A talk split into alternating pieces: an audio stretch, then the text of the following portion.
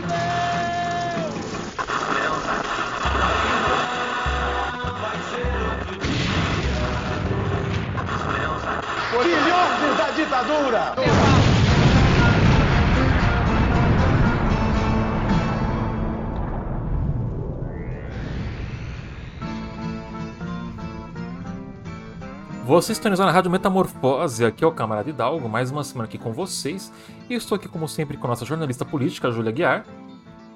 Olá, camaradas! Esse programa vai ser muito importante, então fica com a gente até o final.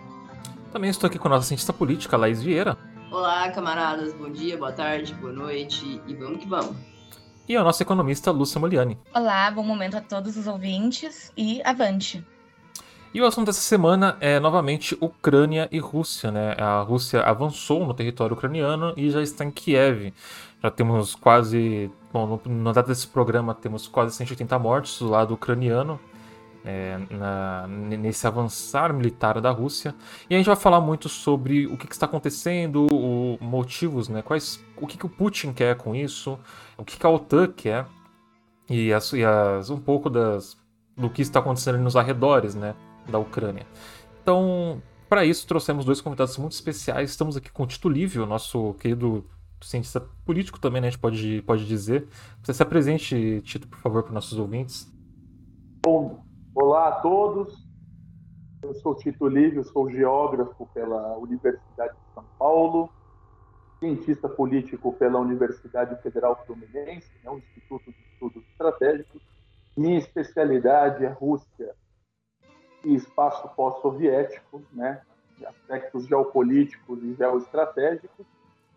Agradeço o convite a, todo, a toda a equipe da Rádio Metamorfose no qual eu sigo o camarada Hidalgo nas redes sociais, prezo muito pelo trabalho dele. Pela... Peço desculpas já é... pelo conteúdo. Ah, sim, não tem problema não. E espero poder contribuir aqui com a discussão e com o debate desse tema tão grave, tão preocupante, mas importante de ser compreendido. Excelente. Também estamos aqui com Larissa Silva, estudiosa sobre a Rússia. Se apresente para os nossos ouvintes, Larissa. Oi, gente. Obrigada pelo convite. É, oi, todo. Meu nome é Larissa. Eu sou formada em Relações Internacionais pela Universidade Federal Rural do Rio de Janeiro. Eu faço um mestrado também em Relações Internacionais, é, só que pela UERJ e eu estudo Rússia já tem algum tempo. É, não necessariamente eu comecei estudando Rússia e Ucrânia, né, Crimeia, eu comecei estudando Cáucaso, mas hoje em dia eu estou estudando bastante sobre Rússia, Ucrânia e Crimeia. E, gente, mais uma vez, muito obrigada pelo convite. Não, que isso, perfeito. Então temos aí um time para falar um pouco sobre o que está acontecendo, né, um pouco mais de propriedade. Então bora lá pro programa que tem muito que se falar hoje, bora lá. Eu quero começar fazendo uma pergunta pro Tito, e se, ela puder complementar também, acho que seria legal. É, a gente já falou muito, né, com, no, no, último programa com, com o Rodrigo, eu ia falando um pouco sobre a questão da Rússia e da Ucrânia, é, mas acho que a gente falou pouco sobre a motivação, né? Então a gente não chegou a pegar muito nesse ponto, acho que seria legal a gente entender a motivação e esse avanço do, do governo, do, do, dos russos, né, sobre a Ucrânia. Então, eu queria perguntar, Tito, qual que seria a motivação do Putin de fazer o que ele está fazendo hoje? E qual que é a motivação da OTAN também, né? Se puder falar um pouco sobre isso. Bom, para a gente entender a motivação do Putin para a guerra, né, então não vamos aqui estender demais para as questões do Euromaidan, porque eu acredito que existem outros materiais, ou o próprio Metamorfose já pode ter feito programas específicos a respeito disso, a respeito do separatismo no leste. O que parece que aconteceu nessa nova fase, né, e aí remetemos ao discurso do Putin, é, é, quando ele faz fazer a, quando ele vai fazer o reconhecimento formal das duas das duas províncias separatistas agora como repúblicas independentes, de Donetsk e Lugansk, é, no qual ele questiona o direito da existência da Ucrânia. É como se ele colocasse que a Ucrânia fracassou como nação, fracassou como Estado, por ser governado por uma oligarquia corrupta, né? E se aliou ou é tolerante a grupos ultranacionalistas, de, alguns declaradamente fascistas, com forte tônica russofóbica, né, com forte tônica xenófoba. E isso estaria ameaçando a linha de cessar-fogo é, das áreas rebeldes pró-russas.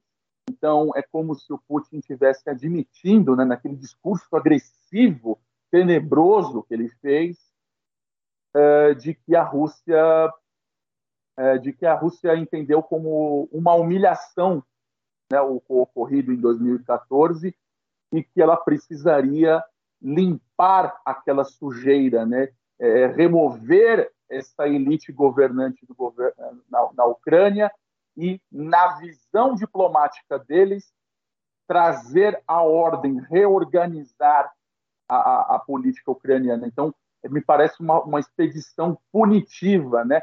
Chega até chega até a ter semblantes de uma vendetta pessoal, tamanho agressividade. Para não dizer que isso é só coisa do Putin, eu convido vocês a, é, se puderem até fazer um trabalho de tradução, seria muito importante, é, ler o artigo do Sergei Karaganov, que é um politólogo russo, um intelectual muito respeitado por lá, por diga-se de passagem, é, que ele fala da doutrina Putin, e isso foi publicado pela RT.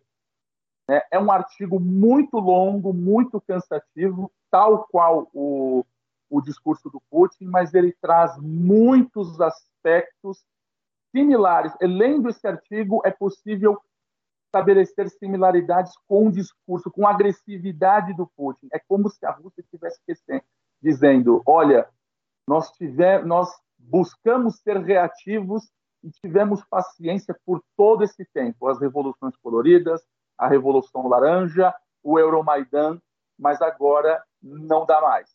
Chega, a gente vai ter que delinear linhas vermelhas aqui na, no continente europeu. Então, gente, é, eu queria aproveitar que o Tito citou 2014 e o Euromaidan, e queria pedir para vocês explicarem um pouco melhor o que, que foi, né? Quais foram esses acontecimentos, né, especific, mais especificamente, né, em 2014, apesar dos seus antecedentes, é, a questão do golpe, da ascensão da extrema-direita ali na Ucrânia, é, porque, por exemplo, foi muito comum nesses últimos dias, muitos, vários memes, assim, pipocando na internet, até mesmo de pessoas da esquerda e tudo mais, pessoas, assim, até mais próximas, falando, ah, estão muito preocupados e tal, mas a única coisa que o Putin quer é meter porrada em, em neonazista, sabe? E assim, não é assim tão simples, gente, né? É igual a gente estava conversando aqui antes de, antes de começar o programa, né, com, com o Tito, é, essa coisa, tipo assim, ah, todo um lado, todo outro, isso não é, não é assim tão simples, tá, gente, essa questão desse, desse conflito. Então, se vocês puderem explicar um pouquinho o que que foi, né, o Euromaidan, é, o golpe em 2014, é, essas linhas, né, assim, essa, essa necessidade dessas delimitações de linha, por exemplo, que o, o Tito comentou, acho que seria muito bom para a gente contextualizar, né, o ouvinte é, no que está acontecendo já tem alguns anos lá. Então, eu acho que o Tito pode falar muito melhor do que eu sobre contextualizar tudo, tudo que está acontecendo e tudo que aconteceu ali no final de 2013 e do início de 2014, que vai levar à deposição do Viktor Yanukovych, é, que vai levar depois à anexação da Crimeia. E eu acho que é importante, né, como você falou, só queria pontuar, né, é importante a gente entender que não existe bonzinho nem vilão, assim, é, existem são interesses e os dois lados têm interesses e outros países também acho que é importante a gente pontuar isso, né? Também tem interesses no que está acontecendo na Ucrânia. Então, a gente tem que ter uma, muito cuidado realmente em falar, ah, fulano tá certo, ciclano tá errado, porque não é isso.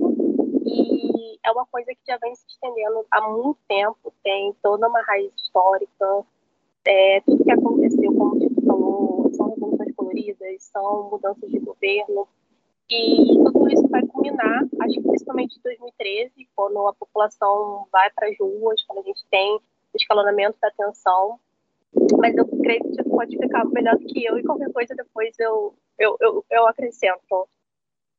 Tudo bem, quando quiser passar a bola para mim, Larissa, fica à vontade, tá? Eu, mas eu, eu quero também é, dar o espaço, né? Para que eu não fique monopolizando demais a fala. Tá? Sempre que você quiser fazer intervenções, você pode me interromper, que a gente. Eu quero também né, incentivar, dar o espaço para as pessoas, né? ou nenhuma, a única referência. Bom, então vamos ao, ao tema, né? O Euromaidan ele vai começar em 2013, quando o presidente Viktor Yanukovych, que, era, que é tido como um pró-russo, é uma coisa muito controversa, porque, claro, ele pode ter inclinações né, mais próximas de Moscou do que Bruxelas, mas ele tinha uma visão assim pragmática para a Ucrânia. Né? Ele buscava, naquela altura, é, ter é, barganhar vantagens dos dois lados. É, se a gente for parar para colocar numa caixinha, o Yanukovych vai ser apresentado, eu pronunciei Yanukovych, mas assim, outras pessoas podem pronunciar de outra forma. Se a gente for parar para colocar assim, tentar colocar numa caixinha, é, o Yanukovych vai ser apresentado para a gente, né, quem era o presidente da Ucrânia ali em 2013, como um presidente pró-Rússia, né, mas é importante, acho que é muito importante ressaltar para o pessoal que não, não entende muito do assunto, que não estuda, que a gente pode falar, ah, ele é pró-Rússia, mas a gente tem que ter muito cuidado, porque ele pode ser pró-Rússia, assim, tem uma aproximação com o governo, mas isso não significa que ele está ali para defender os interesses da Rússia ou que ele vai concordar ou concordou com tudo que é, vinha acontecendo entre a Rússia e a Ucrânia. Pelo contrário, ele vai ter algumas posições bem diferentes do Putin, mas basicamente a gente pode chamar, né, categorizar o Yanukovych de um representante pró-Rússia. E vamos, a gente pode também dizer que, principalmente, que um dos motivos que levou à crise, que levou ao que aconteceu na, em Maidan, né, que vai resultar, na verdade, naquele acontecimento na Praça Maidan, é que a Ucrânia vinha já há um tempo negociando com a, com a União Europeia um acordo, né? Se eu não me engano, se eu não me engano, era um pacote de, de medidas econômicas. E esse acordo, o Yanukovych vai cancelar esse acordo, ele não vai seguir em frente com esse acordo, ele vai assinar um outro acordo, na verdade, com a Rússia, e vão ter visões que vão dizer que a Rússia pressionou o Yanukovych para não aceitar esse acordo, é, mas, no geral, o mais aceito é que esse acordo ia prejudicar bastante a Ucrânia, principalmente a economia ucraniana. Então, esse acordo não foi assinado. E começou a acontecer uma série de revoltas, é, uma série de protestos na Ucrânia, porque algumas pessoas queriam que esse acordo fosse assinado e não um acordo com a Rússia. Então a gente vai ver esse, essa, esses protestos evoluindo até que vamos chegar no é, especificamente no Euromaidan, que é aquela série de protestos, né?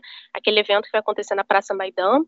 E Euromaidan, porque a maioria das pessoas que estavam ali defendiam, né? Acho que na verdade boa parte defendia é, uma aproximação maior com a União Europeia, com a Europa. É, quando eu falo Europa, estou falando aqui principalmente de União Europeia mesmo. E esse conflito ele só vai escalonar, a situação só vai piorar, os, é, as, os protestos, as revoltas, elas só vão crescer e elas vão chegar ali no ápice é, no início de 2014. A gente vai ter uma série de conflitos violentos, é, países vão, junto com a Ucrânia e com a Rússia, sentar à mesa para negociar, que esse conflito vai chegar a esse ponto, que é países, a gente vai, a gente vai os países vão sentar, vão, ter um, vão tentar fazer um acordo para ver se a situação melhora, mas a gente sabe, né, o que acontece no finalzinho ali de fevereiro de 2014, é, o Yanukovych ele vai ser deposto do cargo dele e um novo, uma nova junta vai assumir o poder. Essa nova junta que o governo russo vai falar que é um governo é, ultranacionalista, que não tem o direito de ali, porque tirou um presidente democraticamente eleito é, do, do lugar, e o conflito só vai piorar e vai se desenrolar, como a gente sabe, até os dias de hoje, mesmo com novas eleições. Então, é, um, é uma situação muito difícil e também muito, é, eu diria que problemática, de certa forma, porque, assim, os, os anseios de, da maioria das pessoas que protestaram, eu acredito, eu, Larissa, que eram anseios legítimos, né? É, apesar de haver uma divisão grande na Ucrânia entre pessoas que são se identificam mais com a Rússia e pessoas que se identificam mais com a Europa, uhum. mas a gente sabe o que vai acontecer. E, bom, Tito, acho que pode explicar melhor e complementar o que eu falei. É, Tito, antes de você falar, eu queria pegar esse gancho para você contextualizar um outro ponto relacionado a 2014 porque, assim, existe um documentário muito bom que está até disponível na Netflix, que chama Winters on Fire, né? É, Inverno em Fogo, que mostra um pouco, né, da, da realidade dessas pessoas, desses, desses manifestantes. E mais uma coisa muito curiosa que eu queria perguntar, porque eu é, vi muita gente falando que isso tem relação com o que está acontecendo hoje, né? Porque os protestos começaram a ficar extremamente violentos, né? os ucranianos têm esse histórico de revolta popular, então muita gente pegou em arma, muitos civis foram assassinados durante esse, esse meio tempo. Foi realmente uma, uma guerra civil, né? Aconteceu coisas assim horrorosas, as cenas são muito impactantes, pelo menos nesse documentário, assim, de idosos sendo atirados, a Cruz Vermelha sendo assassinada, assim, com fogo aberto, é, hospitais queimando e tudo. Só que nessa época também houve essa divisão entre pessoas que estavam lutando por um, um, motivo específico, né, um motivo às vezes até revolucionário, mas também se misturou com grupos neonazistas, com grupos de extrema direita, com grupos nacionalistas, né, com essa identidade é, ultranacionalista ucraniana. E aí eu queria perguntar para vocês como que isso tem relação com os atuais grupos neonazistas algum. Teve uma entrevista que a gente fez com um ucraniano, um artista ucraniano, que ele disse que muitas dos. É, da mídia falando sobre essa coisa do aumento do neonazismo na Ucrânia, não sei o que, nanana, é um pouco de exagero, porque esses grupos existem na Europa inteira e também no mundo inteiro, e que na Ucrânia é um problema, mas não é tão grande quanto a mídia ocidental tenta pintar, pelo menos na visão dele, que é uma, um artista antifascista e que luta contra os nazistas há mais de 20 anos e tal. Só que, apesar de ser uma visão particular, né, de um morador ucraniano, eu queria perguntar para vocês como que isso se deu, aonde que tem essa linha tênue entre 2014 até 2022 e como que essas coisas se relacionam? Como que surgiu essa, esse neonazismo, esse, essa ideologia de extrema direita tem relação com 2014? É, se a gente for olhar as origens desse ultranacionalismo ucraniano, nós estenderíamos muitos aspectos até a formação né, da identidade nacional ucraniana, em algumas passagens do século XX, na Segunda Guerra Mundial, no fim da União Soviética, é, mas para a gente não estender muito, é, o que, que você tem? Desde 2004, na chamada Revolução Laranja, e até um pouco antes disso, no governo de Leonid Kuchma, você tem a ideia de tentar formar uma identidade nacional, uma coesão, né, para que diferenciasse a identidade ucraniana da identidade russa. Existe, existe uma, existem diferenças, né, a língua ucraniana é parecida, mas não é igual russa, né? têm similaridades étnicas, religiosas, culturais? Mas são dois povos diferentes, são duas comunidades diferentes, assim como portugueses, espanhóis, etc. Mas é, o que, que, é? O que, que é vamos procurar mitos fundadores, pais fundadores da, da Ucrânia. E aí é, você teve que eles tiveram que recorrer a reabilitar figuras nacionais, só que muitas delas controversas.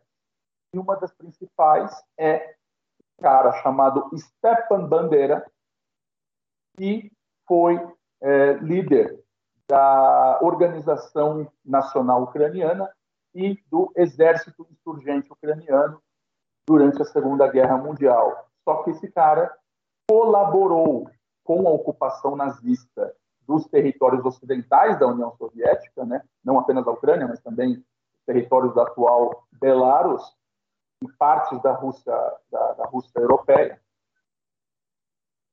E, e, esse, e esse cara tinha uma visão muito muito radical da identidade ucraniana. Né? Ele pregava a ideia de que a Ucrânia tinha que ser uma única identidade, uma única língua, uma única religião, um único povo, né? similar às, às ideias fascistas alemãs.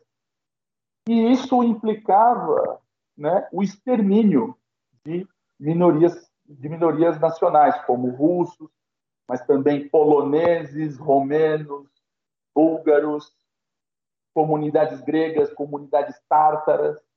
Então, é uma figura extremamente controversa e colocá-lo como herói nacional, como um, um mito fundador do, da, da, identidade ucraniana, você acaba referendando né, de que a Ucrânia é um Estado monolinguístico e que a, a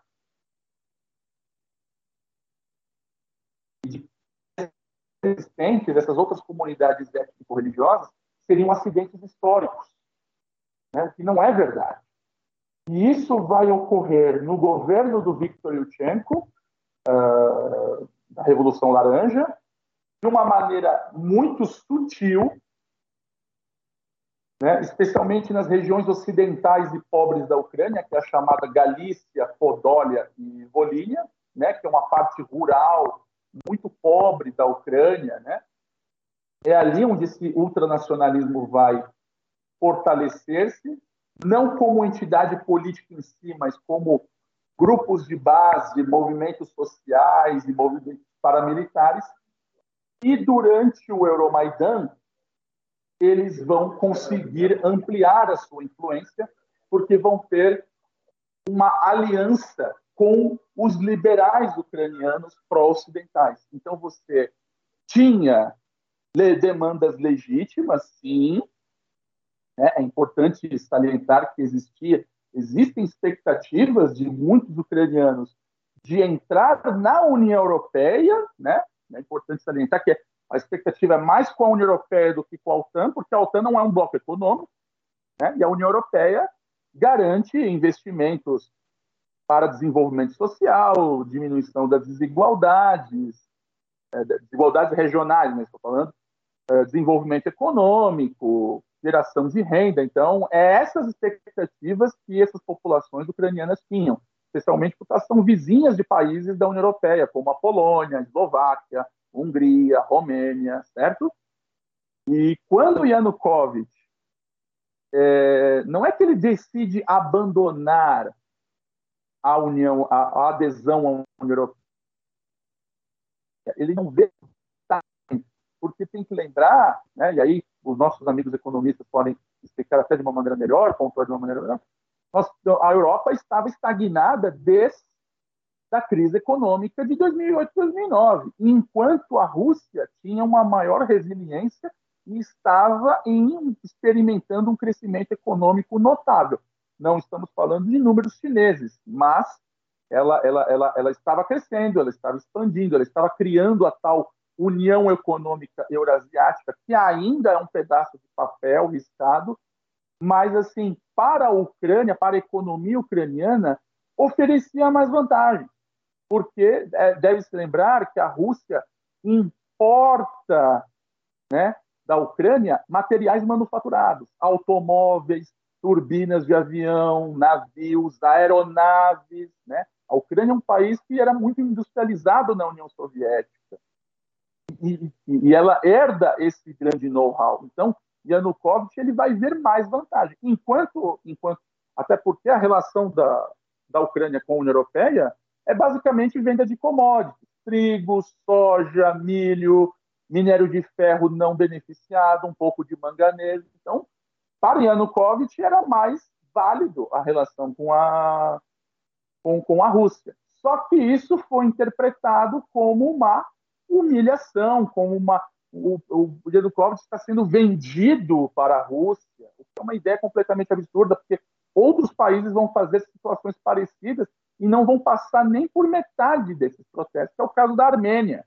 Né? A Armênia também vai abandonar pretensões com a União Europeia e vai se voltar para a Rússia e não teve nenhum problema desse tipo.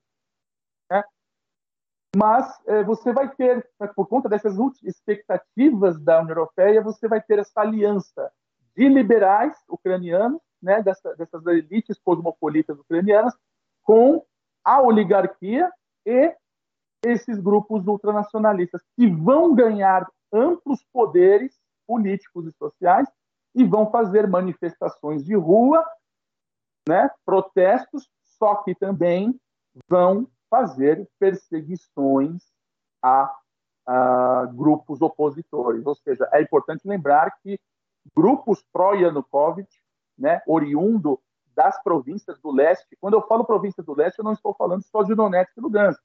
Estou falando de outras cidades como Dnipropetrovsk, como Kharkov ou Kharkiv, como os ucranianos chamam, né? que é a segunda maior cidade da Ucrânia, com mais de 2 milhões de habitantes. Odessa, o principal porto ucraniano, mas também o principal porto de águas quentes da União Soviética e do Império Russo. Então, o leste e o sul da Ucrânia têm grandes inclinações culturais e é, religiosas com a Rússia, mesmo os russos étnicos sendo uma minoria uh, eu não diria insignificante, mas assim, não muito expressiva. São 8 milhões de russos, isso dá cerca de 17 a 22% da população de 44 milhões, né, que eles são hoje. Mas se você juntar esses ucranianos, né, todo esse universo de ucranianos que têm uma inclinação ideológica, ou uma inclinação cultural mais próxima da Rússia, esse universo aumenta para quase 20 milhões, seja, metade da população. Por isso que as eleições ucranianas costumam ser muito apertadas. Né? Se fosse contar apenas com os russos étnicos, Yanukovych já, uma pessoa como Yanukovych jamais seria eleita. Né? Então, peguem o mapa, dêem uma olhada nas eleições, nos resultados das eleições ucranianas de 2004 e 2010, que vocês vão ver essa clivagem muito grande. Mesmo a eleição do Poroshenko de 2014, vocês vão ver também essa divisão regional muito clara, né? essa geografia eleitoral muito, é, é, muito, muito presente nas eleições ucranianas. Mas, assim, esses grupos pró-Yanukovych, né, ou mais autonomistas, como podemos dizer, mais pró-russos, vão sofrer perseguição desses ultranacionalistas. Você vai ter os chamados incidentes de Korsun, onde um ônibus, uma caravana pró-Yanukovych, né? Korsun é uma cidade já no sul da Ucrânia, já perto da Crimeia, né? ela vai ser parada por, por né, manifestantes ultranacionalistas, né? principalmente o chamado setor direita, e as pessoas vão ser linchadas. E isso vai causar um temor muito grande na, nas populações pró-russas. E você tem, né, como vocês até comentaram, o incidente de Odessa, né, o massacre de Odessa, onde um sindicato de, de, de metalúrgicos e, e, movimentos sociais de esquerda, né, e não necessariamente tinham inclinações pró-russas ou de ser anexados à Rússia, mas sim críticos a esse governo caótico que estava se, se desenhando com o Maidan, serão mortos, serão o prédio será incendiado por grupos ultranacionalistas e você vai ver pessoas desse tipo que hoje ocupam cargos importantes, não apenas no governo ucraniano, mas também em empresas, comemorando isso como se fosse assim a salvação da Ucrânia está se libertando do jogo do jogo pró-russo, a Ucrânia está é, é, é, como se a Ucrânia estivesse limpando a sujeira existente no país. Então, isso vai assustar demais as populações pró-russas e é o que vai influenciar uh, na separação da Crimeia. Por isso que a, a, a, o, o, comitê de, o comitê político da Crimeia, que já tinha uma autonomia limitada em 1992, né? Porque a Crimeia tem uma maioria da população russa e os tártaros da Crimeia, em relação aos ucranianos, representam menos de 25% da população, eles vão fazer um referendo, né, um referendo muito instantâneo, muito ad hoc, pode ser até criticável, questionável, mas eles vão pedir a anexação a, a, da, da Rússia, né? E quando a Rússia aceita, ela vai ser muito bem recebida. Se você for para a Crimeia, você vai ver que o apoio ao, ao, ao, governo russo é gigantesco, em bandeiras na rua, em grafites na parede. Então, assim, houve pouquíssima resistência, né? Inclusive, se vocês olharem algumas alguns vídeos no YouTube de de, de, de, russos e até ucranianos que moram na Crimeia, eles vão falar que quando em 2014 uh, uh, eles acordaram com a burocracia do país sumida. Não tinha a prefeitura não funcionava, os correios não funcionavam, a delegacia de polícia não funcionava, assim, o país estava largado ao caos. E aí veio as tropas russas, né? É como se eles estivessem já antecipando que os russos viriam. Aí veio as tropas russas, da burocracia russa, e aí, obviamente, foi proclamada né, a independência transitória da Crimeia, o desligamento da Crimeia à Ucrânia e a sua conexão com a Rússia. Então, assim, é, é, é, esses grupos ultranacionalistas, você tem, não só eu, mas vários perfis que estudam isso, e o seu papel no Maidan, né? E, e ver que realmente esses grupos não precisam estar esses grupos ultranacionalistas, né, eles não precisam estar no legislativo ucraniano, eles não precisam atuar como partidos, né? Porque o argumento que se usa é esse, não, o presidente Zelensky é judeu, então logo não, não, não teria tolerância nazista. Ah, ah, os grupos nazistas eles são menos de 3% da Rada, né, que é a Verkhovna Rada, que é o, o a Câmara, a, o legislativo ucraniano. Mas eles não precisam disso, porque eles estão nos movimentos sociais, eles estão nas forças armadas. Né? Ou seja, a soberania ucraniana é garantida por milícias e por milícias e grupos partidarizados, ideologizados, porque esses foram os grupos que foram combater os separatistas em 2014. O país teve o, o, país teve uma dissolução da sua burocracia, as suas forças armadas foram pulverizadas eles tiveram uma crise de recrutamento, as pessoas estavam fugindo do recrutamento. E os únicos que foram combater os separatistas foram as milícias, essas milícias é, extremistas. Né? Tanto que é aí que vai surgir o batalhão Azov, o batalhão Dnipro, o batalhão Kharkov, o batalhão City, etc. Né? E esses grupos e esses batalhões eram, eram, tinham financiamento privado por oligarcas ucranianos ou até por crowdfunding. As pessoas faziam vaquinha para esses grupos terem armas, munição, botas, fardamento. Então, assim, você vê realmente. E aí você começa a entender né, aquilo que o Putin diz do fracasso do Estado ucraniano.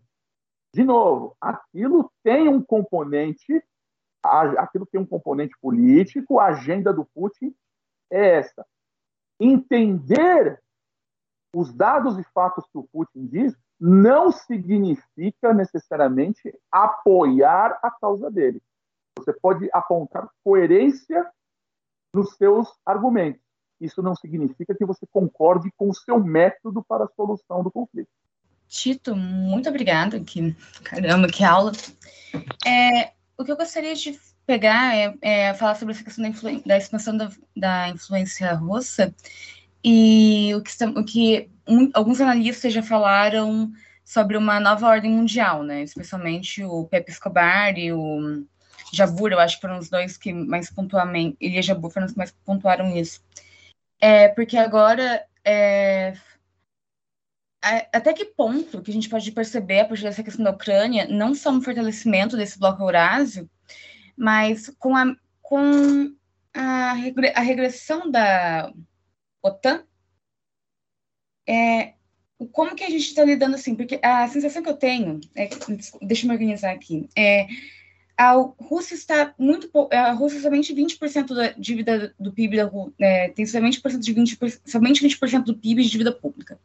Ou seja, ela tem uma oferta de moeda é, enorme e ela está querendo agora aumentar seus fluxos de rublo, assim como a China está aumentando o fluxo de de renminbi e está tendo toda essa movimentação na Eurásia, e isso a gente vê com a questão do Cazaquistão, tão recente também, é, para né, essa, essa nova polaridade. Não? Agora, se vai ser um mundo multipolar, se vai ser, é o que é o que está debatendo. A minha pergunta é até que ponto que podemos esperar tanto conflitos armados sistemáticos para é, este, essas novas disputas de influência e até que ponto que a gente está realmente é, observando o declínio do Império Americano ou. Uh, o mundo está passando por um período de transição de poder. É, não é de hoje, já faz, a, já faz há mais tempo. É, não é a Rússia sozinha que está liderando esse processo. Tem outros atores que estão ganhando espaço político, geopolítico, e geoeconômico.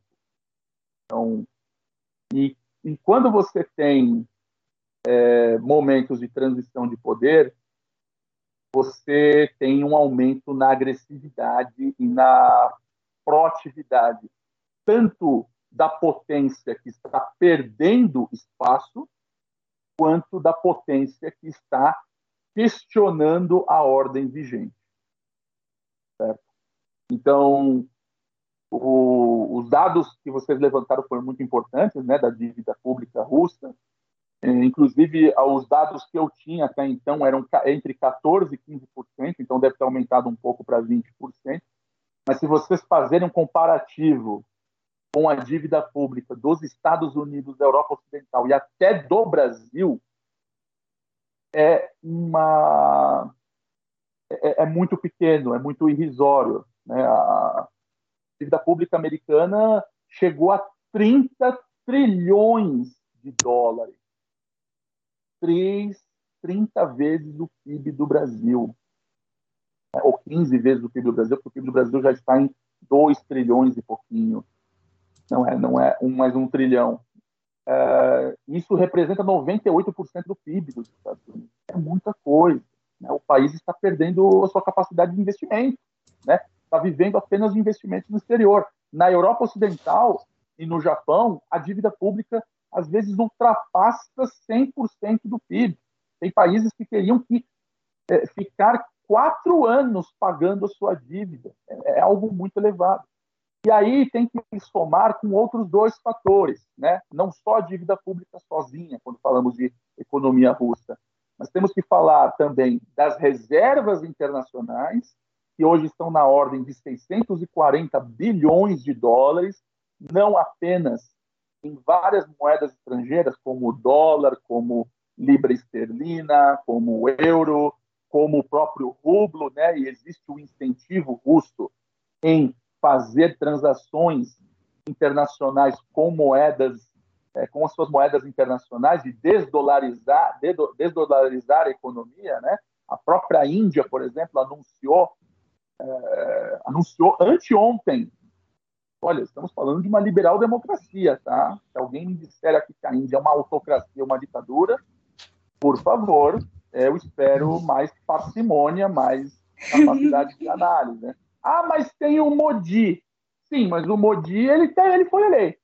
Ele está concentrando poder na Índia. O que eu questiono muito ainda é algo a esperar para ver. Mas dizer que a Índia é uma autocracia como, como a própria Rússia, né, é, é, chega a ser uma piada de extremo mau gosto.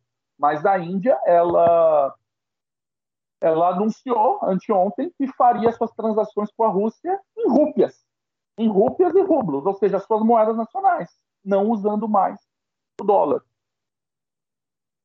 Então você tem esse aspecto Lembrando que a Rússia também estoca, é um, dos países que mais produz e estoca ouro nos últimos 20 anos, o que não é pouca coisa. Isso dá uma capacidade russa de uh, investir em vários projetos a médio e longo prazo e resistir sanções duradouras. E também algo que foi feito a partir de 2014, é, na verdade já existia, mas se intensificará a partir de 2014, que é a busca pela autossuficiência. Né? Claro, a autossuficiência é algo assim muito abstrato. Tá? Qualquer economista aqui pode dizer muito melhor do que eu de que você não vai conseguir, num mundo cada vez mais conectado, você produzir tudo. Até porque representam custos muito elevados e às vezes é mais barato você importar certos produtos, insumos e componentes do que você produzir localmente. Porém, é importante ter a presença em setores estratégicos. Então, menos mesmo que a sua presença seja pequena, você consegue diminuir impactos estrangeiros. E a Rússia fez isso. A, até 2014, a Rússia era importadora de alimentos, inclusive do Brasil. Hoje, a Rússia exporta trigo. Né? Muitos, tem muitos artigos dizendo que a Rússia é uma superpotência já alimentar.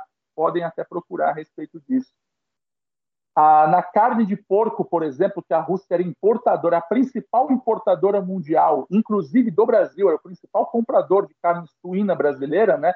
A que produzimos aqui em Santa Catarina, no Paraná e no Rio Grande do Sul.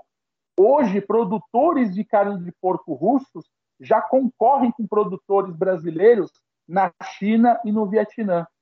Isso quem falou foi o embaixador brasileiro na Rússia no no canal Personalidades do YouTube, né, para vocês puderem conferir.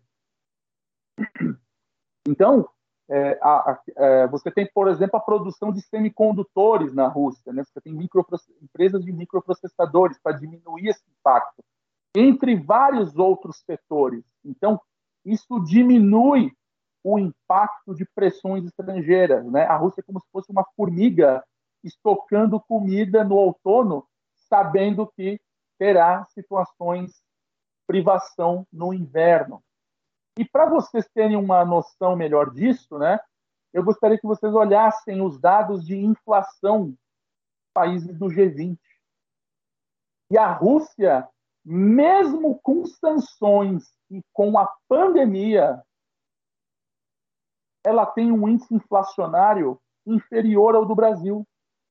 É, a Rússia tem uma inflação de 8,7% contra 10% do Brasil, contra 38% da Turquia de Erdogan, que está patinando economicamente, contra 50% da Argentina.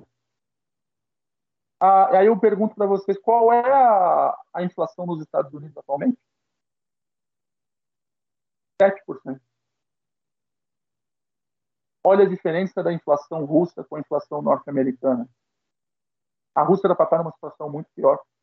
Então, ela mostrou uma capacidade de resiliência. E ela usa essa interdependência mundial a seu favor. E aí, para a gente não ficar falando só de petróleo e gás, né, porque todo mundo fala, não, porque o petróleo e gás, porque o Nord Stream 2, porque pode ter petróleo, é, gasolina a 10 reais, né? A gente pode falar de outros setores como, por exemplo, o titânio para a indústria aeronáutica aeroespacial. A Boeing usa titânio russo. A Airbus usa titânio russo. A Embraer usa titânio russo. A Rússia, inclusive, tem um plano né, de incentivo à indústria do titânio, que é o chamado Vale do Titânio, que é lá nos Urais, aproveitando-se de várias empresas que produzem componentes à base de titânio. Né? Inclusive, a Boeing tem, tinha representação, tinha um escritório lá, né? estava investindo numa empresa russa. Uh, isso, isso que eu falei do titânio, não falei do alumínio, que também é importante para a indústria aeroespacial e a Rússia também produz muito. Vamos falar de outros setores, semicondutores. Ah, mas a Rússia não é importante na produção de processadores e semicondutores, né? A maioria vem de Taiwan. É verdade. Mas a Rússia produz o paládio, o gás de neon, o tório, outros componentes, outros minerais que são importantes para a produção desse tipo de material. E a indústria americana importa da Rússia. Né? Vamos falar dos investimentos europeus na Rússia. Uma das principais fábricas da Volkswagen está em Kaluga, que é perto de Moscou. E aí você entende, por exemplo, por que a Alemanha é tão reticente em sancionar a Rússia. Porque isso vai muito além do gás e do petróleo. Né? Isso vai muito além daqueles que falam que a Rússia é um posto de gasolina, é uma Arábia Saudita com armas atômicas.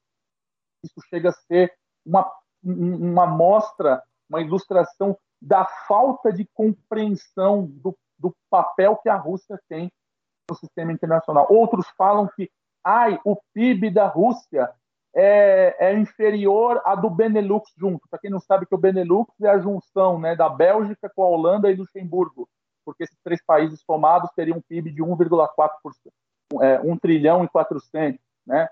E o PIB nominal da Rússia é 1 trilhão e 400 também.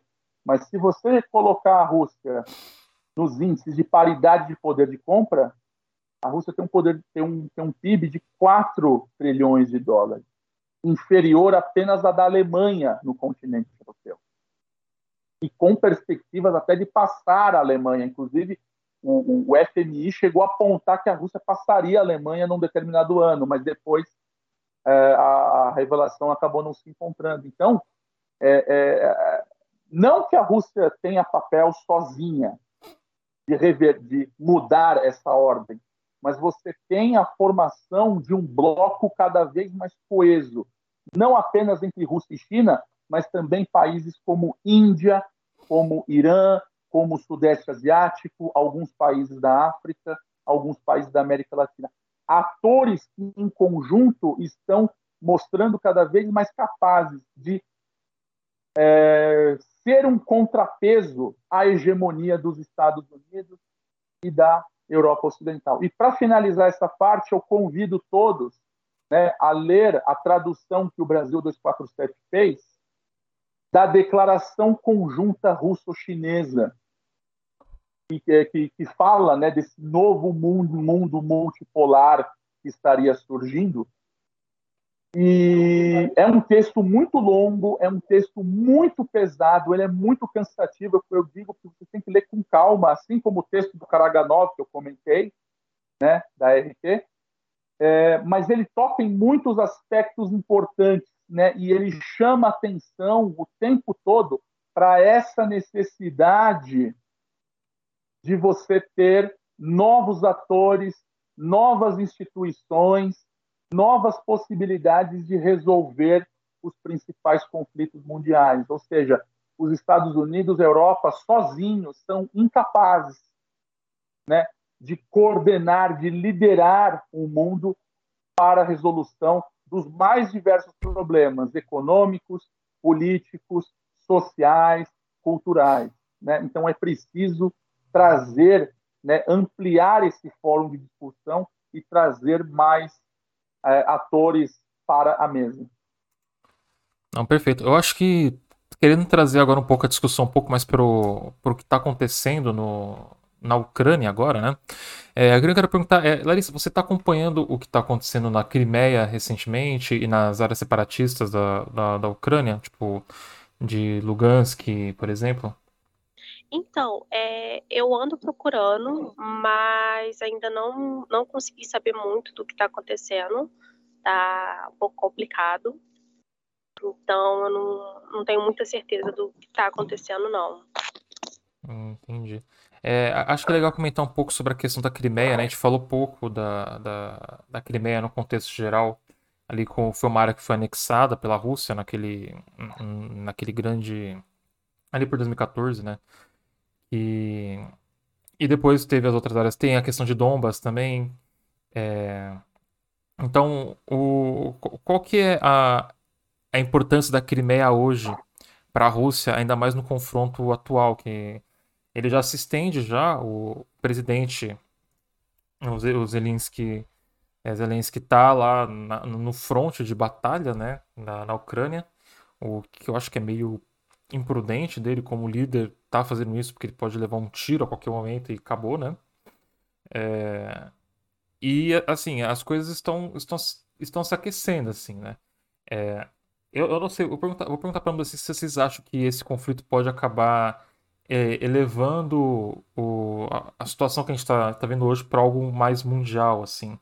Ou, ou por conta da Rússia ser uma potência nuclear, os países não quererem é, se colocar muito ali contra o que está acontecendo, sem, sem muito envolvimento, né? É, a OTAN tá, meio que deu as armas ali pro, os ucranianos e falaram se virem, sabe?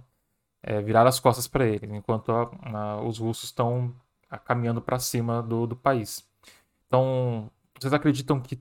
É porque, porque eu queria falar muito dessas zonas separatistas, a gente não chegou a falar muito delas, porque teve perseguição né, aos comunistas da Ucrânia quando teve o Euromaiden de 2014 para cá, é, mataram acho que grandes das grandes vítimas desse dessa guerra civil mais ou menos que aconteceu e acontece até hoje na Ucrânia foram comunistas também, né?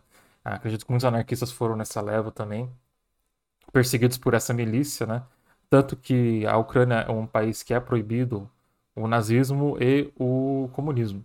Só que, curiosamente, milícias neonazistas fazem parte do. foram anexadas à, à força de defesa do governo deles, né? Então, não que a Rússia não tenha também lá os seus nazistas de estimação. É que o Putin matou, acho que os mais, mais complicados. Mas tem lá o, o, o Wagner Groups, se não me engano. Tá lá, é uma empresa privada, mas funciona livremente dentro do, dentro do, da Rússia. Tem a questão de Donbas, que é uma área que é usada pra, por treinamento de neonazistas e é uma região completamente é, devastada ali por eles. Então, a população de lá acho que realmente quer essa, essa ligação com, com a Rússia para ver se acontece, para ver se, se muda alguma coisa disso, né, também. Então, queria perguntar para você, Larissa, se o, o Tito puder falar um pouco mais também sobre. É, o, o que que o que que o que, que pode assim, o que, que a gente pode esperar desse confronto que está acontecendo agora, né? Porque é, tá tá avançando, pessoas estão morrendo, tem já as baixas civis já começam a ser contadas, é, os alvos estão os alvos estão estão caindo em alvos civis também, não é só não, acho que quando a gente fala de guerra não tem como a, a acontecer apenas bombardeios estratégicos, né? Então sempre acaba atingindo civis. Então, se você puder contar um pouco, assim, por, por gentileza. É, eu acho que é importante, né, pelo menos na minha visão, dizer que eu não acho que isso vá se tornar um conflito mundial. É um conflito muito mais é, regional, a gente pode dizer, ali entre a, a Rússia e a Ucrânia, a grosso modo. É, realmente, a, a Ucrânia está a ver navios, né? O Zelensky está a ver navios. Eu acho que ele contava com o apoio do, dos Estados Unidos e da OTAN para essa guerra. E eu acho que é válido lembrar que é sal, sal claro, né? Guardada todas as proporções e todas as comparações, é, a Geórgia em 2008 passou por algo um pouco parecido. É, a Geórgia também achou, né, naquela guerra contra a Rússia, que ela teria o apoio da OTAN, dos Estados Unidos e da União Europeia, e passou por uma situação um pouco parecida com a da Ucrânia, também ficou a ver navios. É, ok, você mandou armamentos, mas eu acho que o governo ucraniano e até mesmo a, as forças ucranianas que estão apoiando o governo, elas esperavam outra coisa, outro tipo de apoio, ou talvez outro tipo de intervenção. Mas, claro, né, a Rússia não. Eu tenho certeza que o governo russo não deixaria isso barato. E uma coisa que chamou atenção é que. E chama atenção é que foi um ataque muito bem, muito bem, eu acho que foi muito bem planejado, muito bem pensado, né? É, pelo, pelo menos ali, quando começou, né, na, na madrugada, é, eu particularmente não esperava aquele acontecimento. Não sei se o Tito esperava, ou se alguém aqui esperava. Eu, se você me perguntasse na segunda-feira se eu achava que isso ia acontecer, é, até aquele discurso do Putin achava que não. É, realmente é, me pegou de surpresa, apesar da gente ficar sabendo das movimentações é, nesse ponto, né? acho que a inteligência é, norte-americana estava é, acertou de alguma forma, realmente existia já essa movimentação ali nas fronteiras da Ucrânia, mas os pontos, né, até então o governo russo apresenta, né, pelo menos ele lança isso lá na, na madrugada de, de quarta para quinta, né, como uma operação militar em Donbass, mas o que a gente vê é que realmente outros alvos foram atingidos. Então, não, é, não era só em Donbass, não, não era só para aquela região, eram outras regiões. É, e a gente vê, tá vendo o governo russo é, até então tomando parte dos lugares aonde ele se propôs a, a, a, a lutar, digamos assim, é, muita gente esperava que Kiev fosse atacada, tomada nessa madrugada, madrugada aqui no Brasil, né? Manhã já é, na Ucrânia, em Moscou. Mas o que a gente está vendo é uma resistência e eu fico perguntando o que pode acontecer a partir de então com o conflito, porque a tendência, né, agora que é, a Rússia está atacando Kiev parece que o cerco está se fechando ali na capital da Ucrânia, é que é, a gente tenha mais mortes de civis, a gente tenha um, um conflito ainda maior. É, infelizmente, vidas que não têm nada a ver com isso estão sendo perdidas. É, a resistência ucraniana está aí, mas outras é aquilo que, que falaram, né? É, vidas que não têm nada a ver, outras pessoas civis é, estão sendo atingidos, não importa quão segura seja uma operação ou quão certo seja um alvo, é, infelizmente pessoas que não têm nada a ver são atingidas, e eu acho que o que pode acontecer, aí tentando uma previsão um pouco de futurologia, é, e é o que o governo, eu acho que também é o que o governo russo espera, é uma rendição da Ucrânia, e uma rendição que coloque no papel que a Ucrânia ela não vai entrar na OTAN. Eu acho que isso é o principal, um dos principais pontos, né? Que fique, se acontecer uma possível rendição, o que é o Kremlin, o que o governo russo espera é uma rendição que deixe muito claro, é, que deixe documentado que a Ucrânia não vai entrar na OTAN. Larissa e Tito, eu queria perguntar para vocês, pegando esse gancho maravilhoso que a Larissa explicou, é justamente sobre a questão da OTAN e dessa possibilidade que, na sua opinião, não tem chance de acontecer, né, de uma terceira guerra mundial, porque uma coisa que preocupa muito, pelo menos no sul global, né, da, da gente falando aqui de Brasil, é justamente essa possibilidade de um conflito é, em que vários países do mundo possam interferir e se transformar numa loucura, né, de morte, assassinato e enfim, porque é, o que parece é que a OTAN e aí vocês me corrijam se eu, se eu estiver errado ou tragam informações é, mais precisas, mas que a OTAN está se movimentando para estar perto ali de países próximos, meio que numa vibe se precisar a gente está aqui, mas e uma coisa que foi muito interessante que eu vi ontem do discurso do Biden e do discurso do. É, não só do, do, da galera da OTAN, mas, enfim, todos esses líderes políticos, né, tentando dar informações do que iria acontecer, qual seria a posição militar da, da OTAN e da, dos Estados Unidos. E dá para ver claramente que o Biden tá puto. Ele tá puto com a situação. Só que é, o Biden, diferente do Trump, né, ele consegue manter um mínimo de bom senso, assim, ele não vai simplesmente tacar uma bomba nuclear lá, porque os estragos seriam para toda a humanidade. Então o Biden ainda consegue manter essa, essa, né, porque o Trump provavelmente já teria apertado o botão, né, mas o Biden tá ali se segurando, tá puto, mas ele, né, não, não esperamos que ele vá chegar nesse nível.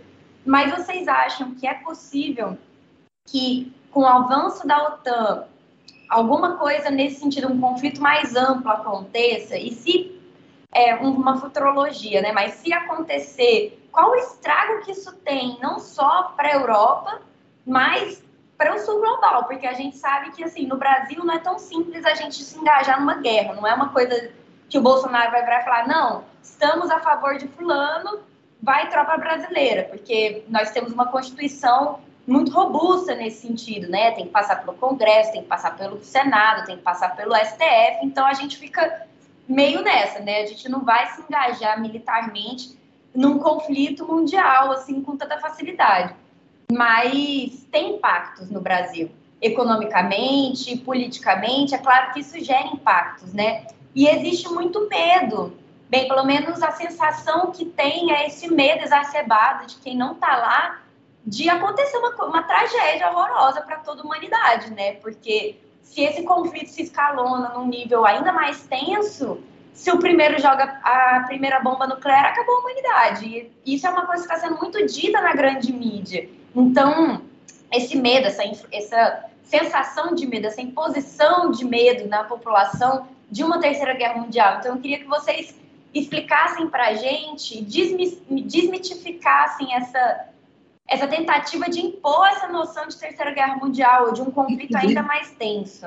Inclusive, eu queria aproveitar esse gancho da Ju, né, é, para pedir para vocês também é, comentarem como vocês acham que, é, mesmo assim, é, é, um evento que ele está em curso, né? A gente ainda não sabe muito bem o que, que vai acontecer e tudo mais. Acho que isso tem muito a ver com a pergunta da Ju mas também se vocês puderem comentar um pouco como que essas tensões de modo geral, né, desde antes mesmo da invasão, mas essas tensões de modo geral ali na região é, impactam o Brasil, por exemplo, né, é, sei lá, em termos econômicos, né, a gente viu recentemente a viagem do, do Bolsonaro, né, o Brasil, por exemplo, compra é, fertilizantes agrotóxicos, enfim, produzidos é, na Rússia, tem toda aquela discussão né, em torno das fake news, porque a Rússia né, é um berço que, que produz muito né, é, essa questão, é, a questão dos hackers, né,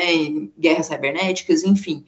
É, então, como é que essas tensões na região, e se caso né, isso acabe se tornando algo mais extremo, como a Ju colocou na questão dela, né, como isso também pode vir a afetar o Brasil, né, para além do sul global que ela comentou, mas mais especificamente assim o Brasil, porque de fato tem assim em algumas mídias, né, um pouco dessa narrativa, né, de, de, de medo, de que ah, a qualquer momento pode estourar uma coisa muito grandiosa é, e tudo mais, mas mais especificamente no Brasil, principalmente em, em termos é, econômicos, como que isso pode nos afetar?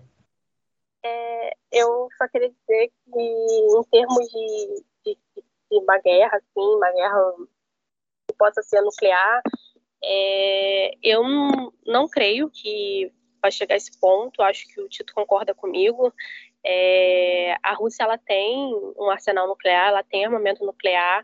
Então, eu acho que é, é muito de que quem soltar a primeira bomba é, literalmente acaba a humanidade. Então, é, não, não creio que essa seja a intenção, pelo contrário, é, isso vai ser evitado. É, não uma guerra uma guerra mundial e uma guerra nuclear eu não acho que vai acontecer é, o que a gente pode ter sim a situação piorando é, a Ucrânia recebendo mais armamento ou recebendo algum outro tipo de apoio de outros países mas é muito difícil falar que vai ser uma guerra mundial até porque a Ucrânia né ela não faz parte da OTAN então, não é um país da OTAN que está sendo que está sendo invadido, que está numa guerra, né? Porque se fosse, ah, o cenário seria outro. A OTAN seria imediatamente né, avisada e entraria no conflito. Então, não, não creio que uma guerra nessas proporções vá acontecer. E sobre o Brasil e a Rússia, eu acho que é muito importante ressaltar que os dois países têm boas relações, é, inclusive é uma relação histórica que não é de hoje, ela data de muitos anos, desde a época do Império. E apesar da gente não ser é, tão próximo assim da Rússia, né, do jeito que nós somos de outros países, é, são boas relações é, nunca, é, até então não, não, não teve grandes problemas é, e até então tudo caminhava bem, mas é claro que a situação pode mudar. O Brasil compra, como já foi citado aqui, fertilizantes, agrotóxicos, agrotóxicos da Rússia e tem boas relações com o país. Eu acho que o que pode acontecer é que se essa, essa tensão continuar, essa guerra continuar, talvez essa, essa relação possa dar uma, uma piorada, uma caída, mas muito mais por questões econômicas mesmo. Hoje se discute é, tirar a Rússia do, do SWIFT, é, impor sanções mais fortes contra a Rússia. E a gente tá, a gente tem que ver o que vai acontecer, porque dependendo do que possa, é, tipo de sanções que venham aí, é, realmente as relações podem dar uma piorada, mas eu não, não creio que vá mudar muito ou que o Brasil vá romper relações com, com a Rússia, pelo contrário. Tito, pode falar aí. Bom, é, só para a gente adiantar na parte do, da posição brasileira, né?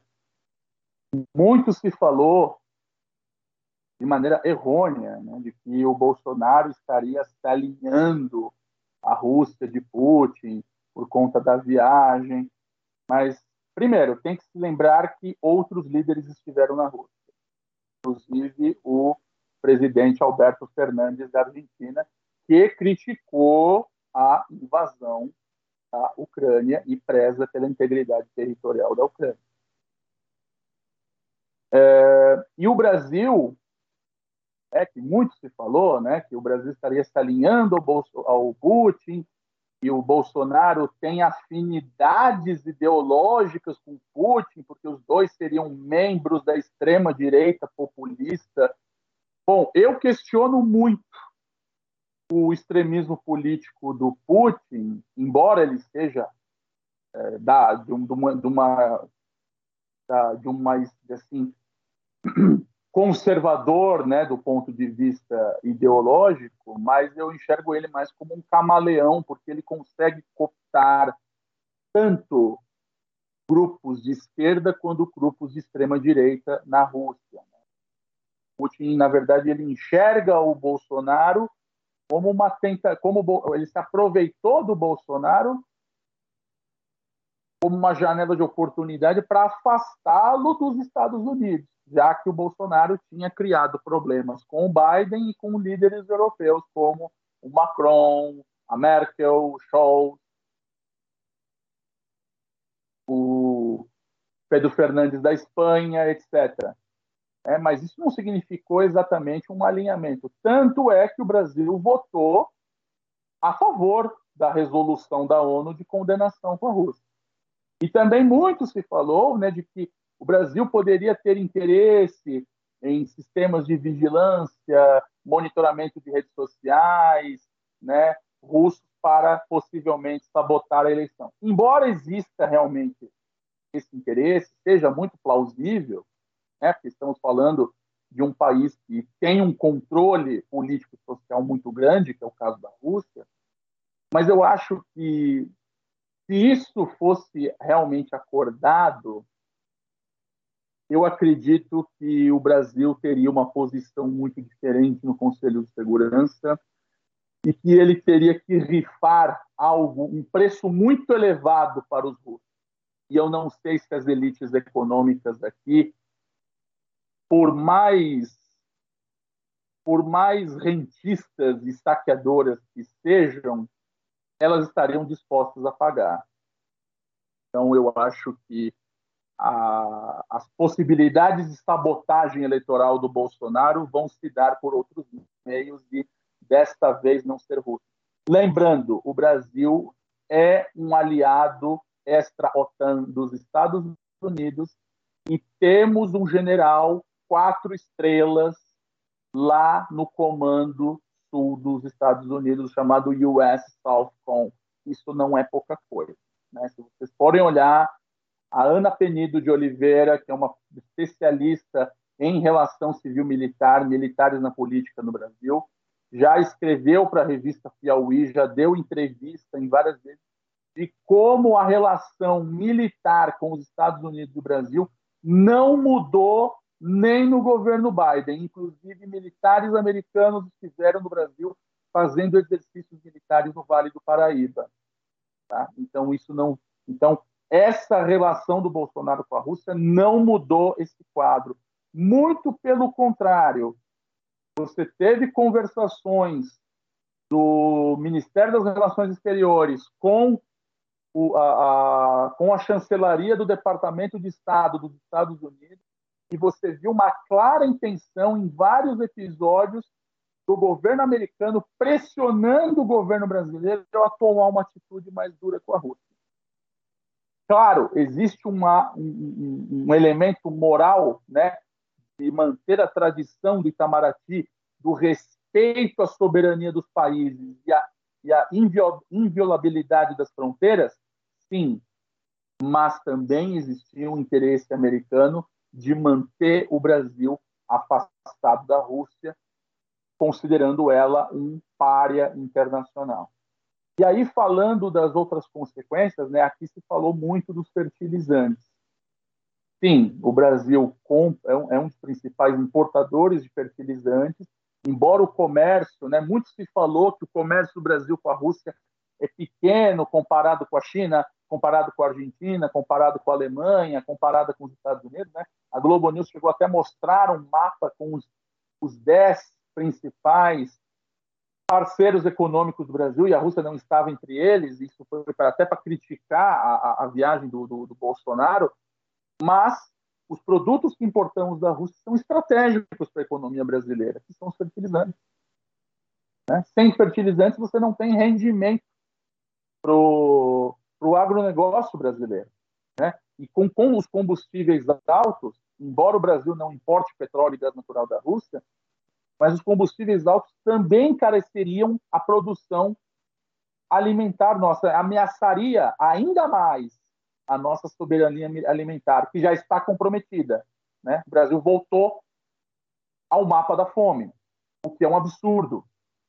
Né? Não dá para admitir um, Brasil, um país que se considera o celeiro do mundo tem uma fila do osso. Isso não é socialmente, não é humanamente justificável.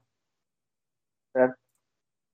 E aí, com o preço dos, dos combustíveis, você tem o, o, encarecimento do combustível, né, já se fala em, em gasolina a 10 reais, então é, você teria o maior consumo de combustível é, por tratores, por máquinas agrícolas, mas também pelo frete dos alimentos.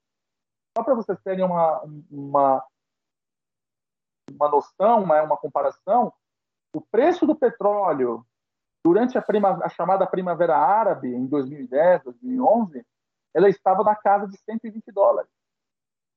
E aí vocês perguntariam: ah, mas os países árabes, são, muitos países árabes são produtores de petróleo, eles não se beneficiariam com os preços altos? Sim, só que você encareceu o frete dos alimentos. E esses países são produtores de petróleo, mas importadores de alimentos. E isso contribuiu decisivamente para o início das manifestações em 2011, porque era o preço dos alimentos que estava ficando elevado e eles não eram capazes de subsidiar. Então, esse tipo de coisa pode ocorrer no Brasil, você ter alimentos ainda mais caros nos supermercados por conta da influência russa nos preços do petróleo e do gás. Além dos outros questões que eu falei né, nas respostas anteriores, do titânio, dos minerais estratégicos, das transações bancárias, dos semicondutores, né? E vivemos uma crise de semicondutores. É só você ver, por exemplo, que tem pessoas que vão comprar um carro novo, tem que fazer fila né? tem que estar uma lista de espera de concessionária, porque não tem componentes disponíveis para produzir novos veículos na fábrica. Então, tudo isso, é, é, tudo isso a gente leva em conta. Né? Inclusive, é importante que o Brasil, nesse momento, busque diversificar os seus parceiros. Não importam se sejam norte-americanos, russos, europeus, chineses, indianos, países da África, países do Sudeste Asiático, do Oriente Médio. O Brasil tem que ter margem de segurança para suportar essas pressões internacionais que caem diretamente sobre nós. Né? Inclusive, já, tão, já tem dito que o Brasil está buscando fornecedores alternativos de fertilizantes no Irã, né? A ministra Tereza Cristina da Agricultura estava no Irã discutindo, eh, discutindo compra de fertilizantes e no Marrocos, que produz muitos fertilizantes à base de fosfato. E sobre a possibilidade de escalar, no, eh, escalar essa guerra com a OTAN, olha, o risco é baixo, mas ele existe. Né? E não pode ser ignorado, ainda mais com essa sucessão de blefes né? e sambou na, par, na cara de muitos analistas internacionais e sambou na cara da inteligência americana. A inteligência americana pode ter acertado a invasão russa, mas ela errou quando seria. Ela não foi capaz de evitar. Ela é, é, não houve, inclusive os europeus reclamavam que a inteligência americana não compartilhava dados robustos, dados é, é confiáveis para assegurar essa invasão. Tirando inclusive, que eles estão descredibilizados, né? Porque toda vez que eles, que eles falam, ah, tá acontecendo tal coisa em tal lugar, a galera já fala, pô, será que tá acontecendo mesmo? Porque a gente sabe muito bem como é que é o governo estadunidense, né? Todo mundo debochou. Todo mundo debochou do ataque iminente. Inclusive este que vos falo. É. Então, isso faz parte. É, é, é nós, analistas, também temos um papel de rever as nossas posições. Mas a gente tem que entender também, e aí eu convido vocês para mais um termozinho, que é o conceito russo de, de guerra, né? Eles utilizam desde a Segunda Guerra Mundial e talvez desde outros outros outros episódios históricos, mas aí seria cair muito no niilismo russo, então eu não vou me estender muito longe. Mas é o conceito de maskirovka, ou em russo, mascaramento onde você reúne, ah, para eles, política, diplomacia e guerra estão altamente conectados. A guerra, o modo de fazer guerra, ele está em várias frentes. Você não tratam isso de maneira separada.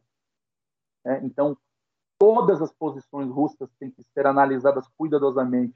Declarações de diplomatas, é, movimentações militares, declarações políticas, posturas russas nas áreas econômicas, políticas, diplomáticas, militares, estratégicas, geopolíticas, tudo está relacionado. E aí você começa a entender que esses movimentos russos são muito anteriores a 2021, a 2022. Né? De que estamos apenas vendo um capítulo mais recente de algo que eles estavam se preparando há muito tempo. Inclusive, até os russos estavam há muito tempo, estranhamente, né, se desligando de títulos da dívida norte-americana, que eles são credores também, né? E você via esse movimento da Rússia buscar se constituir como uma fortaleza impenetrável, ou seja, se proteger de sanções, se proteger de dissuasão nuclear, não envolver a OTAN, tudo isso estava cuidadosamente planejado.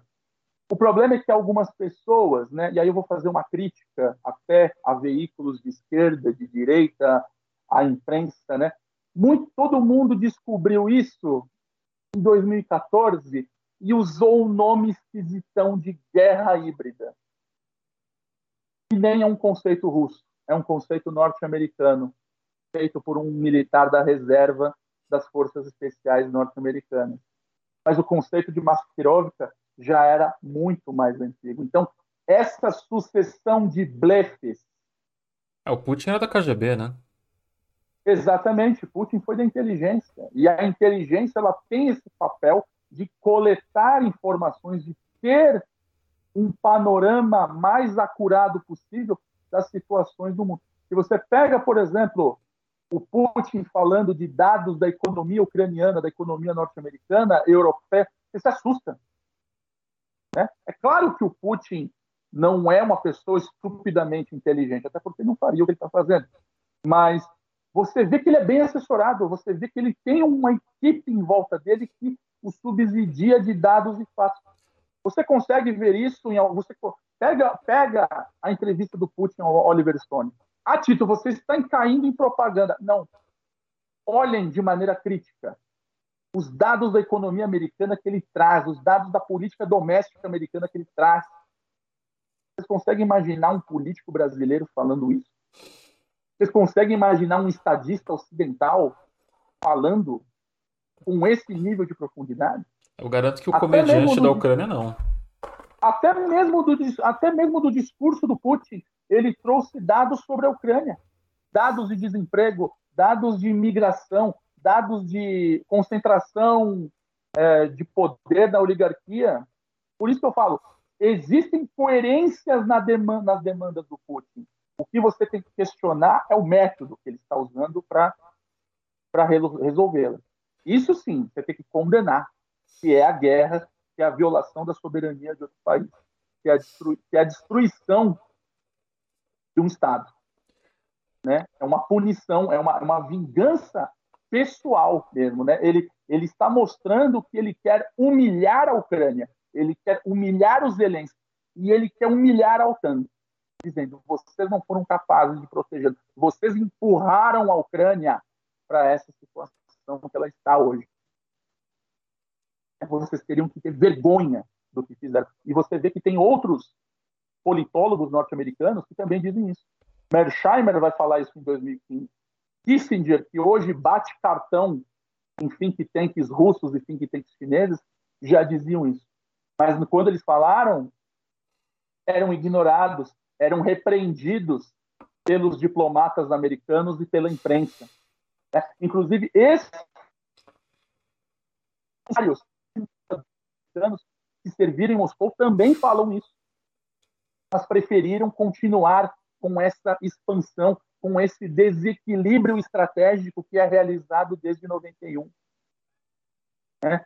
Tito, mas, a, a, mas esses países, mas muitos desses países pediram para estar na OTAN. Eu acredito que sim, eu não vejo problema. A questão é, a OTAN precisa existir mesmo?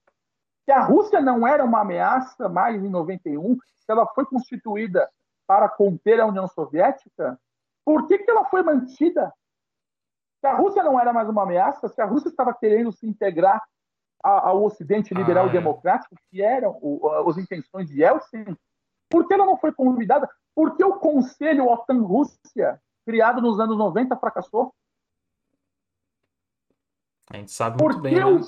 Porque, questão... o presidente, porque o presidente Bush Filho pressionava a União Europeia para colocar a OTAN como pré-condição para esses países entrar no bloco econômico, sendo que são dois blocos com funções completamente diferentes.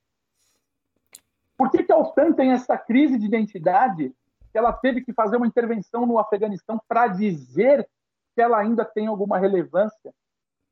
Por que tem países da OTAN que têm agendas diferentes e não consegue ter uma coesão, não consegue ter uma posição firme?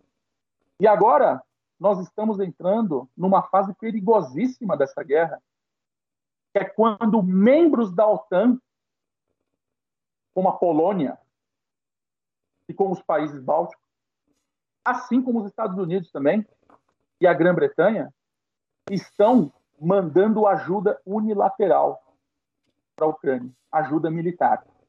Pode ser em crédito financeiro, podem ser em armamentos como mísseis antitanque, mísseis antiaéreos.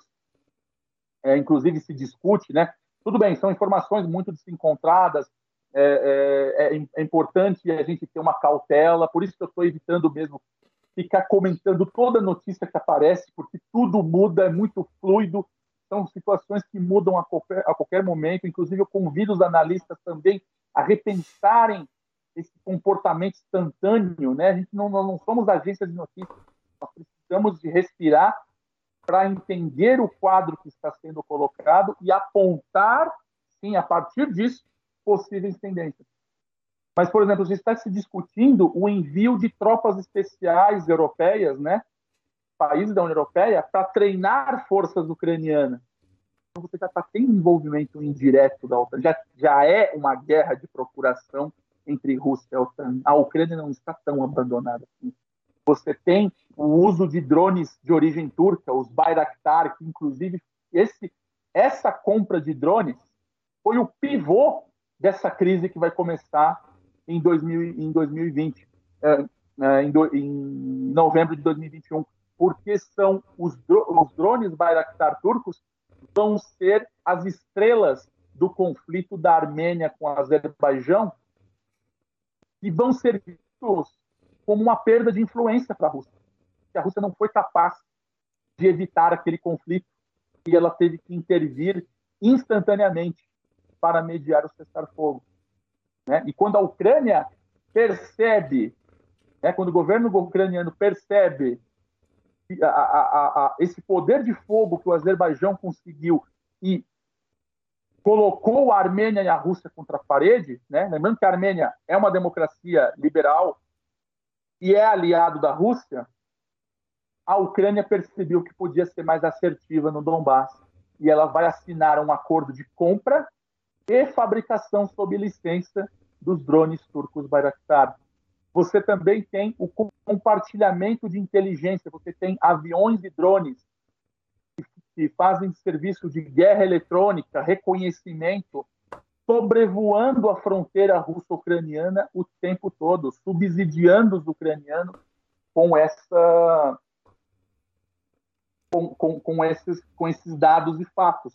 Tanto que você tem uma resistência ucraniana notável. Você vê que a Rússia não conseguiu avançar em algumas cidades. É, você tem até relatos de problemas logísticos no Donbass.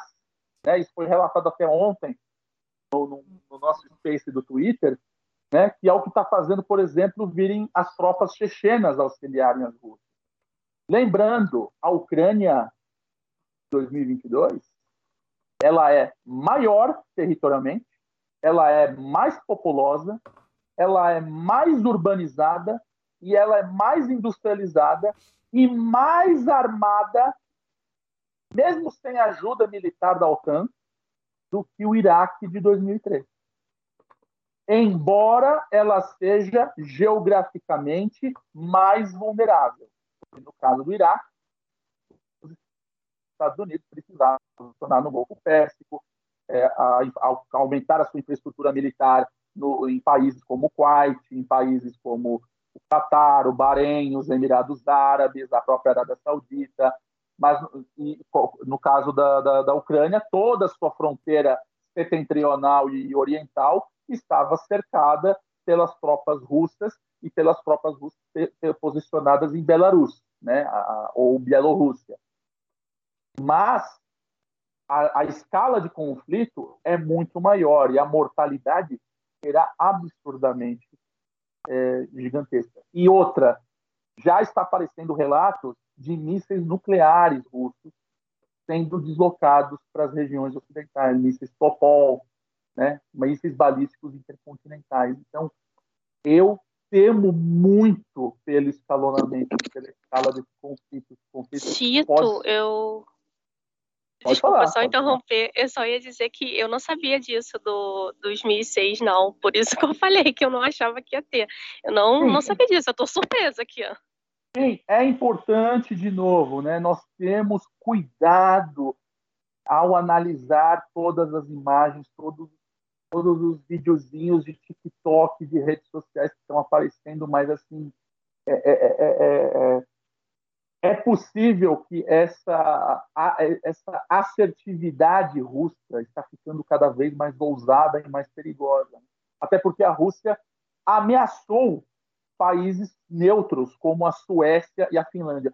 Tudo bem, a Suécia a gente pode até questionar, porque ela sempre teve um alinhamento indireto com a OTAN. Né? Basta ver que a Suécia interviu na Líbia em 2011, 2011. Ela usou até o conflito da Líbia para promover a sua indústria, a sua indústria, sua indústria armamentista, né? A fofa, a bonitinha, social-democrata Suécia, que todo mundo, que todo mundo acha lindo, estava bombardeando posições na Líbia. Ah, você está dizendo então que o Gaddafi estava certo? Não, você pode questionar sim, mas você viu que a, Suécia estava usando essa janela de oportunidade. Agora, a Finlândia é um país neutro. A Finlândia tem a Rússia como tem a Rússia como principal parceiro econômico desde os tempos da União Soviética. Né? A, a Finlândia foi membro observador do Comecon, que era o bloco econômico entre países socialistas. Né? E a Finlândia foi ameaçada pela Rússia caso ela entrasse na OTAN. Então, essa assertividade excessiva russa está ficando muito perigosa. Né? Tudo bem, eu acredito que a Rússia tem esse vai ter o parece estar tendo cuidado de não envolver os estados bálticos ou outros estados da Europa Oriental. Mas incidentes podem acontecer, provocações podem acontecer. E dependendo das respostas que cada lado quiser dar, podemos ter situações muito mais complicadas. Eu espero, eu torço que não ocorra. Mas a gente tem que ter é, é, ciência de que as coisas estão é, é, se desdobrando em consequências perigosíssimas. E é por isso que é importante que esse conflito seja resolvido de maneira política, de maneira diplomática, onde vários atores sejam envolvidos. O sistema ONU precisa ser reformado. Não dá mais para manter nossa segurança, isso diz respeito a nós, nas mãos de cinco potências atômicas desde 1945 infelizmente não dá mais. Precisamos de outras posições. Precisamos reformar esse sistema de segurança europeu para que envolva a Rússia, para que envolva a Europa, para que envolva também os Estados Unidos, se quiserem, embora eu espero, embora que eu acho que os Estados Unidos não deveria fazer, mas ter um sistema unificado né, que reequilibrasse, que tivesse novamente o equilíbrio estratégico.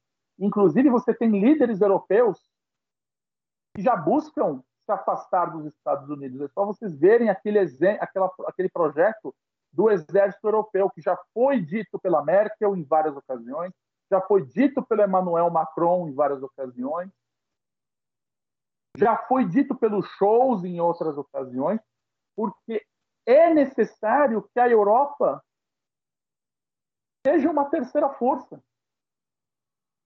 Que ela não fique apenas sendo um interlocutor dos interesses americanos naquele continente. Porque isso está causando problemas sérios com a Rússia. Né? E a Rússia está usando isso para de desenhar linhas vermelhas na Europa. Né? Ou seja, ela está dizendo: isso aqui é minha área de influência e eu tenho autoridade. Quando ela usa essas palavras, é claro, é uma posição imperialista. Você está usando o seu poder econômico, o seu poder militar para exercer coerção, ameaça contra países menores. Que é o caso da Ucrânia. Então, o que a gente está vendo, vendo hoje mesmo, então é mais ou menos o, o, o, que está se desenhando já faz há muitos anos, né? E o Putin, talvez nessa jogada que ele fez hoje, tenha jogado, visto uma oportunidade de colocar isso em, em andamento, assim. Né? Apesar de ser uma jogada arriscada e, e que pode acabar acabando com tudo isso, né? É, porque ele, ele tem uma carta que ele fala que ele enxerga no povo da Ucrânia como o povo, o povo russo, né? Afinal de contas, a Kiev está lá, né? Então, é o, é o coração ali da, da Motherland, né? Quando existia a União Soviética ainda. É, grandes figuras históricas, né? Estão tão enterradas lá. Então, ele quer essa unificação e ele fala que é, quando esses países do Ocidente vêm interferir no, no leste europeu, ainda mais nessas ex-repúblicas soviéticas, é como se eles estivessem perdendo um pouco dessa identidade, né, e sendo influenciados pelo, pelo inimigo, né, que é o inimigo do... Durante muitos anos sempre foi o inimigo, né.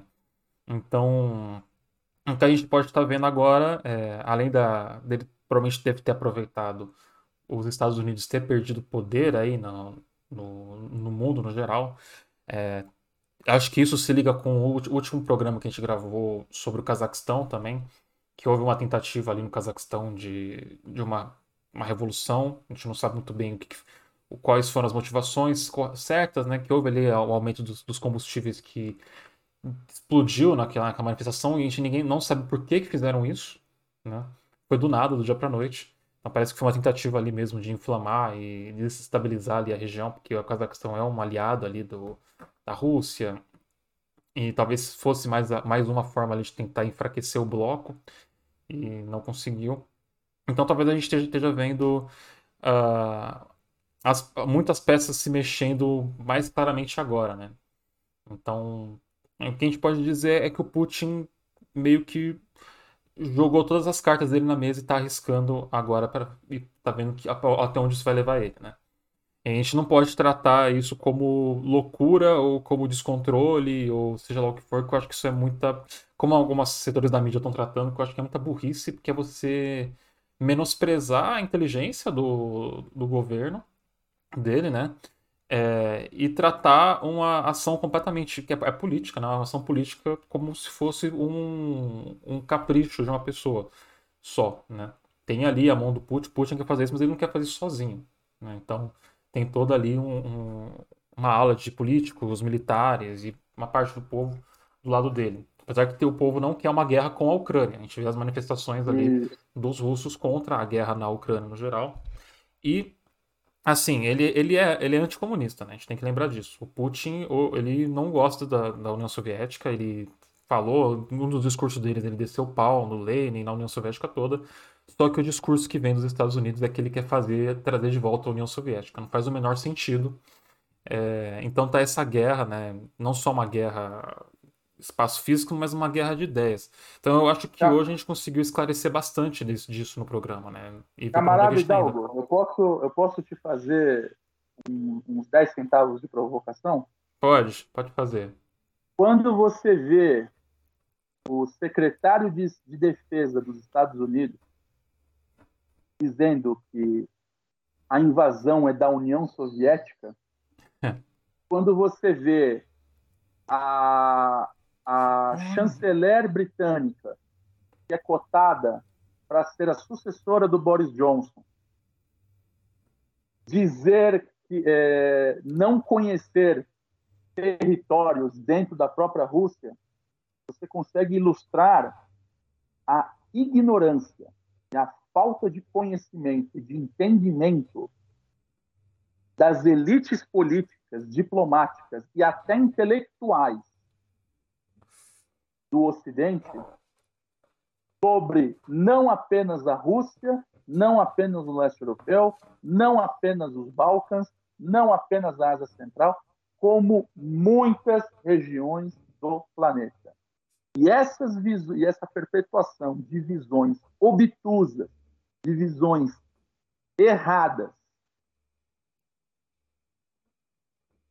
só ajudam apenas a aumentar as tensões, a, a, a, a repetir estereótipos obsoletos e só escalar o conflito.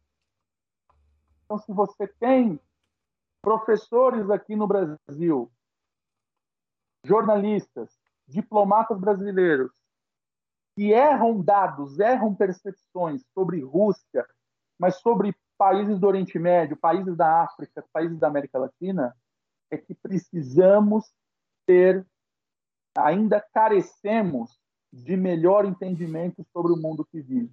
E se a gente ainda comete esses erros, podemos cair em paixões, podemos cair em torcidas ideológicas sem base, sem sustentação, sem fundamento nenhum. Então, perfeito. Eu acho que é isso. A gente pode encerrar por aqui. Muito obrigado, Tito. Muito obrigado, Lário, por participarem do programa de hoje. Acho que a gente esclareceu muita coisa. Acho que a gente conseguiu jogar um pouco de luz nisso. Não é um assunto fácil, não é um assunto que se consegue se resolver num programa só. E ainda tem muita coisa acontecendo. Que nem eu falei, pode ser que segunda-feira eu tenha que colocar uma inclusão no programa avisando o que se desenrolou nesse final de semana, né?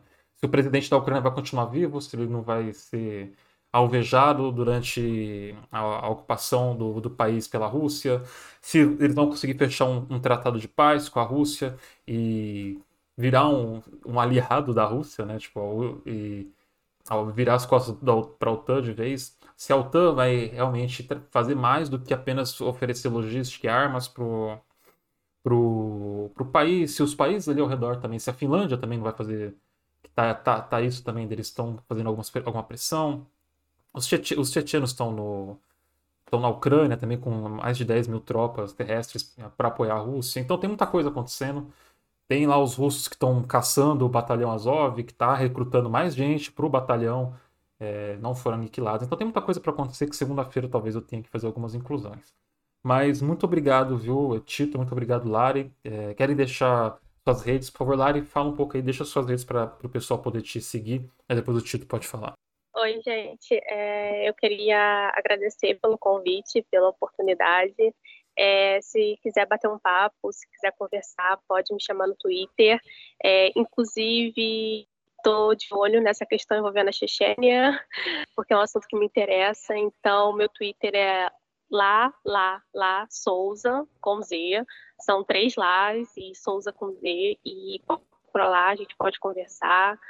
Bom, é, minhas redes sociais, eu, meu Twitter é o arroba Barcelos Tito, né, Barcelos com dois L's.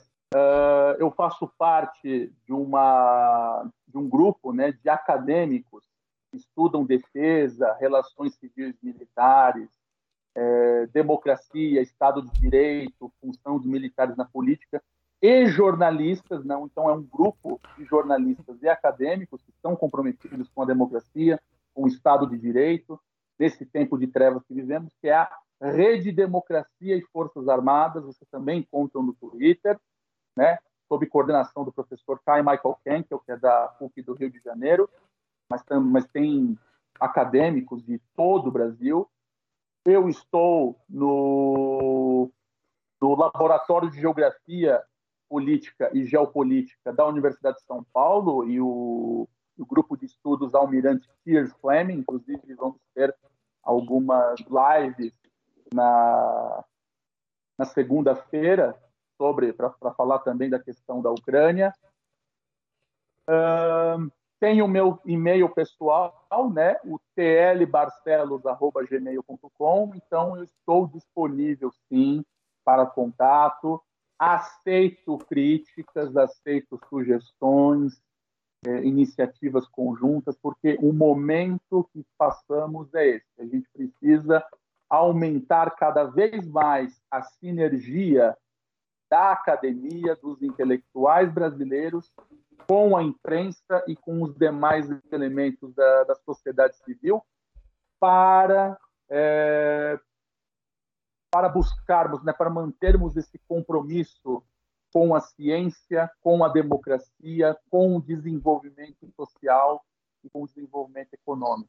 Né? Nós temos além de é, nós não temos apenas a função de analistas especialistas, nós temos uma função também como educadores, como prestadores de contas à sociedade que tanto nos investiu na nossa, na nossa formação.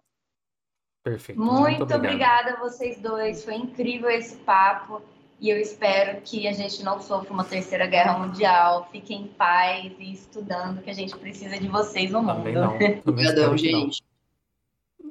Obrigado. Obrigadão, gente. Paz, e que a paz prevaleça para todos nós. Bom, gente, depois dessa conversa, vamos dar um pulo lá no Botequim que a gente vai falar rapidamente de algumas coisas que saíram no jornal. Bora lá. E estamos no Botequim. Ju, por favor, fala um pouquinho o que, que saiu seu no jornal essa semana pra gente encerrar esse programa que ele já está gigante.